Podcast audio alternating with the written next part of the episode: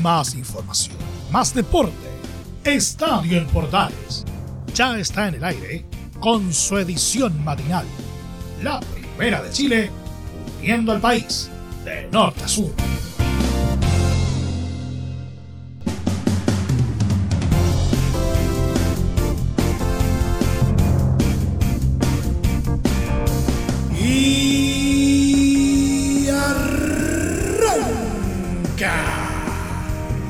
Señoras y señores, ¿cómo les va? Muy buenos días. Bienvenidos una vez más, bienvenidos al show.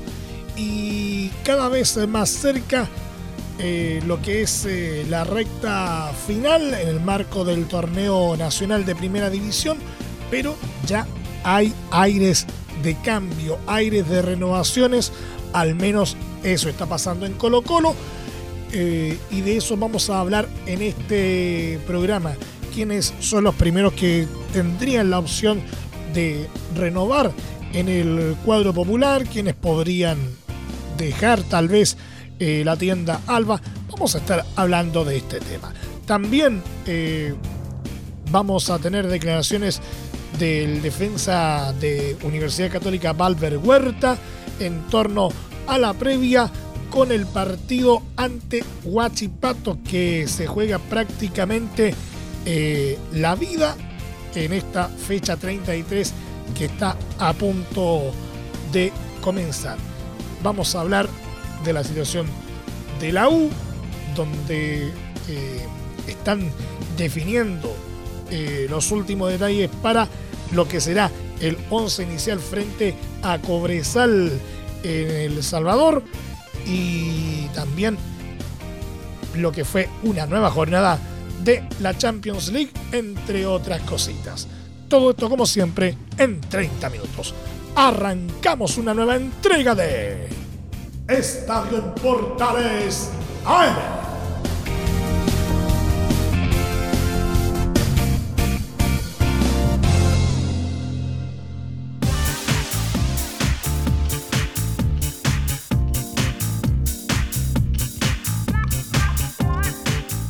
Desde el máster central de la Primera de Chile, uniendo al país de norte a sur.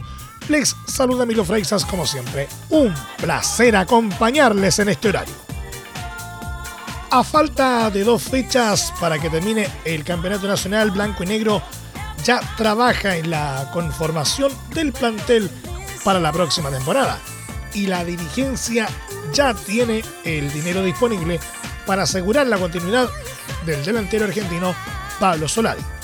Una de las incógnitas de cara al 2022 era la permanencia del atacante de 20 años, a lo que ya está asegurado, pues el club cuenta con el dinero para ejercer la opción de compra a Talleres de Córdoba. De esta manera, es prácticamente un hecho que el jugador vestirá por tercera temporada seguida la camiseta del cuadro albo, pues eh, el cuadro popular pagará los 750 mil dólares que vale el 50% de su carta.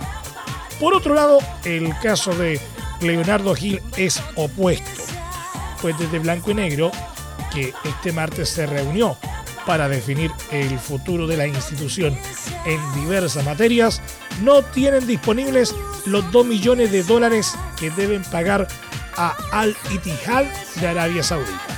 Por último, la situación de Vicente Pizarro es compleja, pues no se ha encontrado la fórmula para su contrato profesional, pues no se ha logrado acuerdo entre las partes. La cláusula es la principal traba, pues Colo Colo quiere una más alta a la que propone el representante del jugador.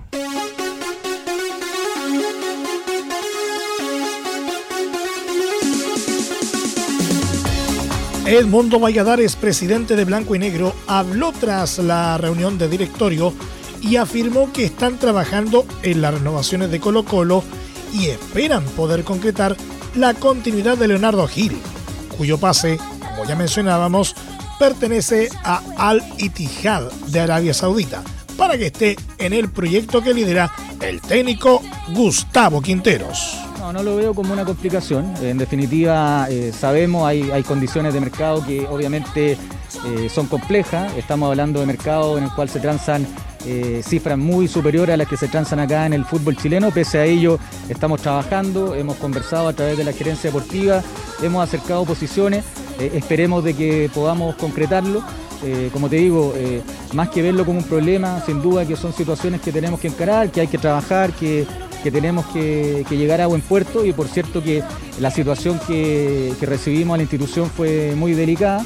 Eh, por tanto, la generación de recursos es una de las tareas conjuntas que debe llevar en este caso la directiva junto con la administración de Blanco y Negro. Eh, y obviamente que tenemos toda la fe de que podemos eh, conseguir llegar a buen puerto, es lo que nos ha manifestado Leo hace mucho tiempo y lo que nosotros también hemos estado de acuerdo ya hace bastante tiempo eh, lo queremos eh, para el proyecto futuro de Colo Colo y esperemos que lo podamos concretar. No, la verdad que nosotros hemos estado a disposición de conversar eh, con la representación de Leonardo Gil, con los representantes de todos los jugadores que sean necesarios. mira, yo la verdad que no veo esto como ningún retroceso, al contrario, hemos avanzado, hemos podido acercar posiciones, estamos hablando de montos que son altísimos, que en el mercado chileno no se pueden manejar hasta el minuto, no olvidemos que eh, tuvimos una pérdida el año anterior, el 2020, de más de 4 mil millones de pesos. Por lo tanto, acá hay un trabajo que tiene que ser responsable. Nosotros somos responsables, queremos ser cautos, pero como te digo, hemos avanzado, hemos acercado posiciones eh, y la intención de ambas partes es continuar y espero que lo podamos conseguir. En su minuto espero anunciarlo como corresponde eh, y ahora nos enfocamos a la recta final del torneo donde el equipo está absolutamente concentrado con la ilusión al máximo, que es la misma ilusión que tienen todos los colocolinos y colocolinos.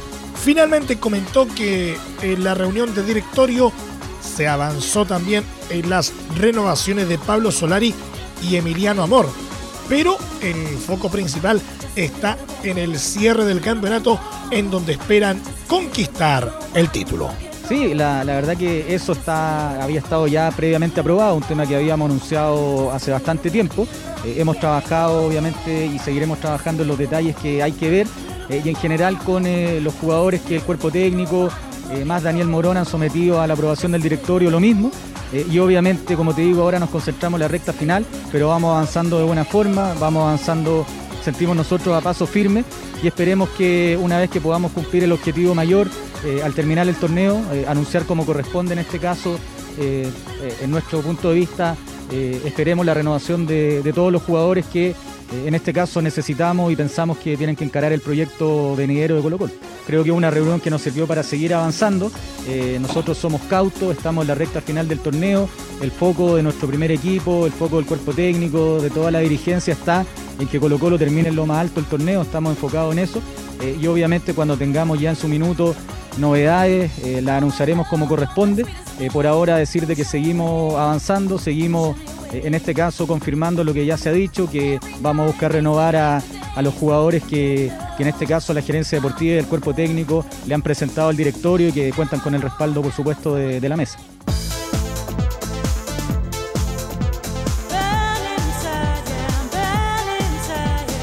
El defensa de Universidad Católica Valver Huerta comentó sus expectativas para la recta final del Campeonato Nacional asegurando que están enfocados en buscar su cuarto título consecutivo y agregando que no se preocuparán del resultado de Colo Colo ante Unión Española, que jugarán a la misma hora que la UC ante Huachipato, es decir, el domingo a las 18 horas. Bueno, creo que, comenzando, creo que no es casualidad que, que este plantel lleve tres años en la parte alta de la tabla, es algo que creo que es muy difícil de conseguir y pocos equipos lo, lo, pueden lograr.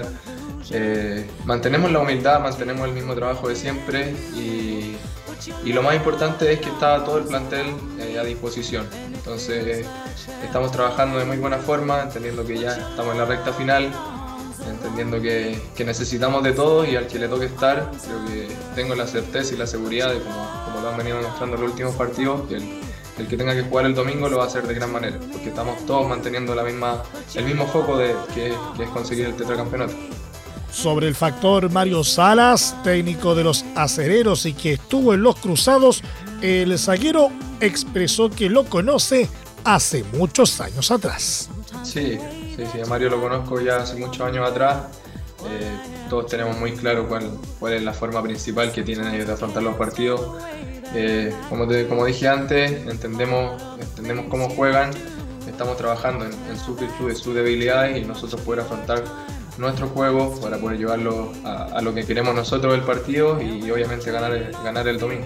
En la misma línea sostuvo que no será un duelo especial porque los siderúrgicos estén peleando la permanencia en primera división. Bueno, independientemente de, lo, de la posición en la que llega Huachipato, siempre ha estado muy claro que, que es un equipo muy competitivo que, tienen jugadores muy jóvenes que, hacen, hacen que sea un fútbol muy intenso.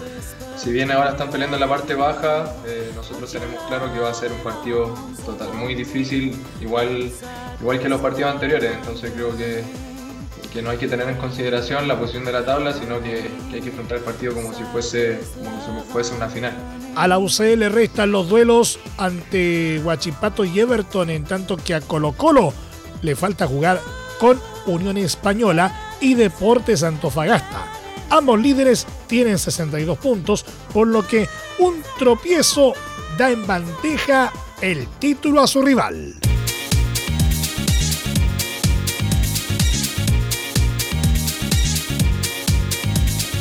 De cara al partido duelo clave que Universidad de Chile afrontará ante Cobresal, la gran duda del técnico azul Cristian Romero es el delantero Junior Fernández, quien si bien no está lesionado, no está en la plenitud de sus condiciones.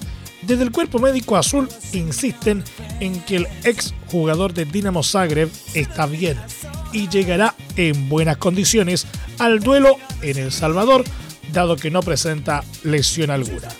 No obstante, Romero quiere tener a los jugadores al 100% dada la exigencia del partido a disputarse en altura y con la presión de ganar en medio del complejo momento que vive el elenco estudiantil y así contar con el jugador la mayor cantidad de minutos en el partido. De no jugar Fernández, la alternativa es Nahuel Luján. Así, la probable formación de los azules será con Fernando de Paul en el arco, Jonathan Andía, Osvaldo González, Ramón Arias y Marcelo Morales en defensa. Camilo Moya, Sebastián Galani, Gonzalo Espinosa y Marcelo Cañete en el mediocampo. Junior Oluján y Joaquín Larribey en ofensiva.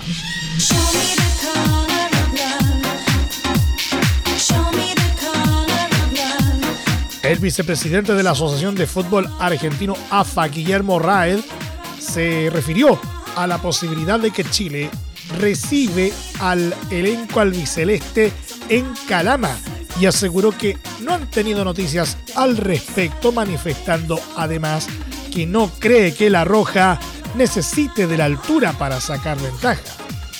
Nosotros no tenemos ninguna información oficial sobre la petición de Chile de jugar en Calama.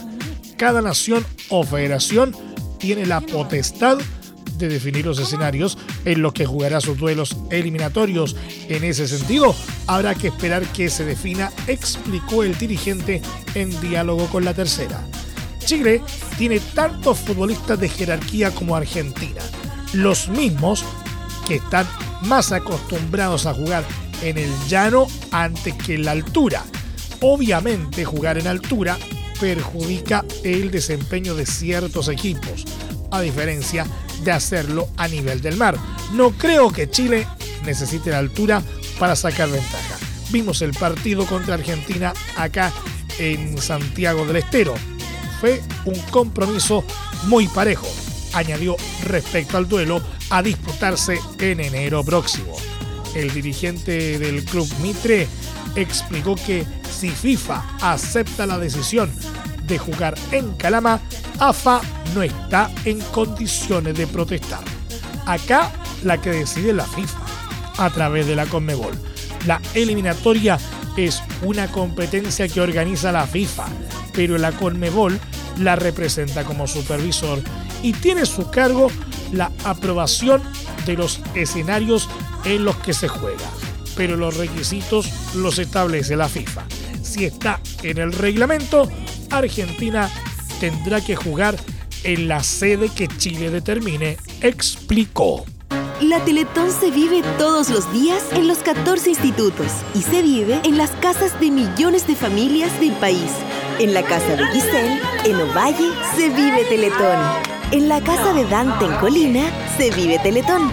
En la casa de Axel, en la isla de Chihuahua, se vive Teletón. Y en la casa de los que se motivan, como la señora Olga en Puerto Montt, también se vive Teletón. La Teletón se vive este 3 y 4 de diciembre y todos los días. Agradecemos a Archi, la Asociación de Radiodifusores de Chile, por este espacio. Entre Marco Grande y Marco Chico, media vuelta y vuelta completa. Escuchas Estadio en Portales en la Primera de Chile, uniendo al país de norte a sur.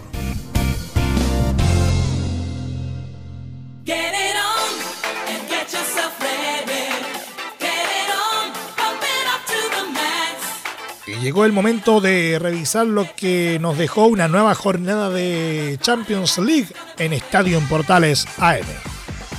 AC Milán derrotó en la agonía por 1-0 a Atlético de Madrid en el Wanda Metropolitano y dejó al rojo vivo la definición del grupo B de la Champions League. El equipo rosonero se impuso con un tremendo cabezazo del brasileño Junior Mesías en los minutos finales a los 87 y logró su primer triunfo en la presente edición de la Champions. Resultado que lo deja con opciones de avanzar a octavos en la última fecha. En primer lugar está el ya clasificado Liverpool con una campaña perfecta de 15 puntos, mientras que en segundo lugar está Porto con solo 5 positivos le siguen AC Milán y Atlético de Madrid con cuatro unidades, por lo que el otro cupo para octavos de final se definirá en dos semanas más. En dicha sexta fecha, AC Milán intentará lograr la hazaña cuando reciba en San Siro al imparable Liverpool, mientras que Atlético deberá visitar a Porto en el Estadio do Dragao.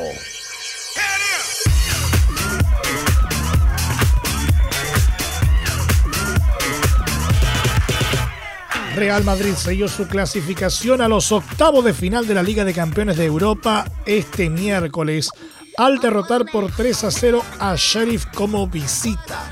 Un resultado que también le dio su boleto a Inter de Milán de los chilenos Alexis Sánchez y Arturo Vidal a la ronda de los 16 mejores de Europa. El cuadro merengue tenía una difícil tarea ante el equipo revelación de la fase de grupos y logró mostrar su jerarquía para asegurar su participación en la próxima instancia de la Champions League.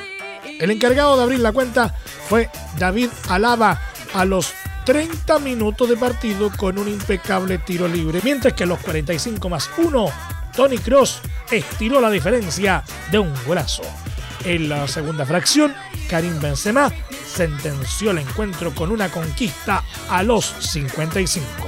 Con este resultado Real Madrid quedó al tope de la tabla en el grupo D con 12 puntos y avanzó a octavos con una fecha de anticipación.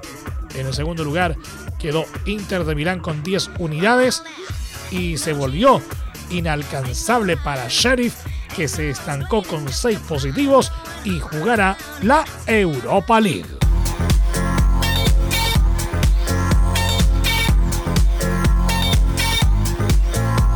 Manchester City protagonizó una exigida remontada de 2 a 1 sobre Paris Saint-Germain este miércoles en la quinta fecha del grupo A de la Champions League, resultado que igualmente clasificó a ambos equipos a octavos de final del certamen. En el estadio Etihad, la escuadra local demostró un dominio que le permitió protagonizar las mejores ocasiones de gol en una pareja primera parte del encuentro. A los 17 minutos, Riyad Mahrez tuvo una situación clara que interceptó a Ashraf Hakimi, mientras que sobre la media hora un zapatazo a media distancia de Ilkay Gundogan se estrelló en el poste derecho del arco defendido por Keylor Navas.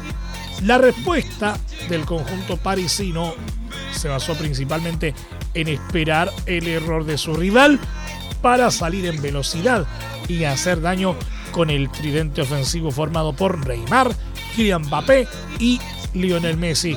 Y así llegó su chance más peligrosa, cuando antes del descanso el delantero galo elevó un disparo frente a la salida de Ederson. Con otra actitud en el inicio del complemento, los dirigidos por Mauricio Pochettino castigaron la impericia de los ciudadanos cuando Mbappé recibió un centro de Messi y con un rasante tiro abrió el marcador en los 49. Tratando de enmendar la situación, Josep Guardiola mandó a la cancha al brasileño Gabriel Jesús en reemplazo de Alexander Zinchenko, movimiento que significó un quiebre importante para que los dueños de casa recuperaran el control de las acciones.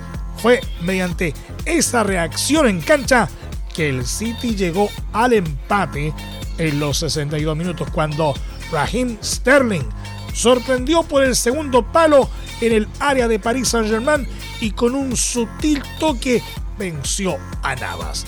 Y el propio Jesús pudo haber marcado el segundo con un potente zurdazo que tapó el guardameta costarricense. Viendo que el encuentro se les volvía a complicar tras la igualdad, la escuadra francesa se las arregló para poder generarse opciones de riesgo en busca del desnivel, algo que tuvieron en los 73 minutos con una ocasión que no supo aprovechar con claridad Neymar. Ante esa falla, el City no perdonó y tres minutos después concretó la remontada con un gran gol de Gaby Jesús. Con el resultado final, Manchester City trepó al primer lugar del grupo con 12 puntos y cerrará su participación en esta fase ante Red Bull Leipzig. En tanto, Paris Saint-Germain se quedó en el segundo puesto con 8 unidades y en la siguiente fecha jugará ante el Club Brujas.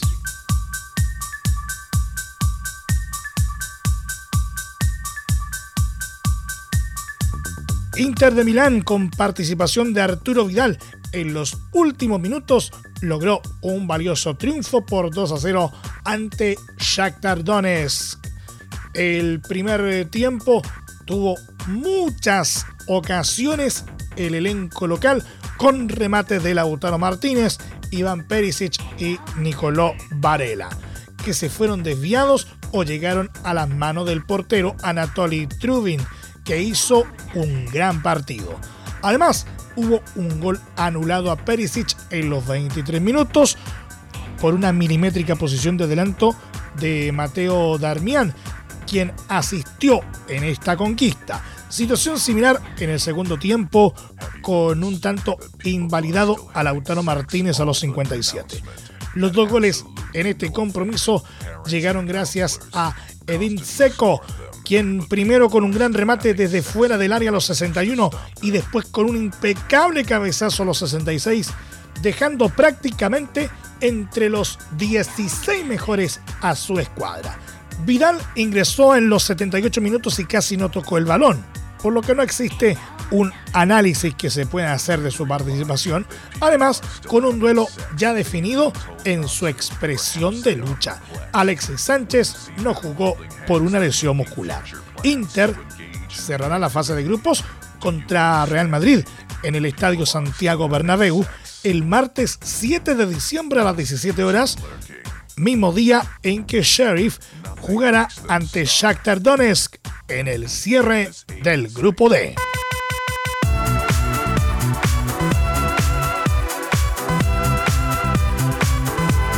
Y para finalizar, el sorteo del Mundial de Clubes se celebrará el próximo lunes 29 de noviembre en Zurich, según informó la FIFA en un comunicado. En el torneo, que se disputará en Emiratos Árabes Unidos, en el primer tramo de 2022, en fechas aún por concretar, participarán siete equipos. Estos son Al Hilal, ganador de la Liga de Campeones de Asia, Al Ali, ganador de la Liga de Campeones de África, Monterrey, ganador de la Liga de Campeones de la CONCACAF, el ganador de la Copa Libertadores, que saldrá del vencedor de la final Flamengo Palmeiras, Auland City, elegido por el ejecutivo de la OFC por la cancelación de la Champions de Oceanía por COVID, Chelsea, ganador de la Liga de Campeones Europea, y Al Jazeera, ganador de la Liga Emiratí. Presentará el acto la periodista Samantha Johnson, que estará acompañada por el director de la subdivisión de torneos de la FIFA, Jaime Yarza, quien llevará a cabo el sorteo con la colaboración de John Terry, ex capitán del Chelsea y 78 veces internacional con Inglaterra. Nos vamos. Muchas gracias por la sintonía y la atención dispensada. Hasta aquí nomás llegamos con la presente entrega de Estadio en Portales en su edición AM como siempre a través de las ondas de la Primera de Chile uniendo al país de norte a sur. Les acompañó Emilio Freixas. Muchas gracias a quienes nos sintonizaron a través de las distintas plataformas de portales digital, a través de los medios unidos en todo el país y por supuesto también a través de la Deportiva de Chile, radiosport.cl. Continúen en sintonía de portales digital porque ya está aquí Leo Mora y la mañana al estilo de un clásico. Portaleando la mañana a continuación. Más información luego a las 13.30 horas en la edición central de Estadio en Portales junto a Carlos Alberto Bravo y todo su equipo.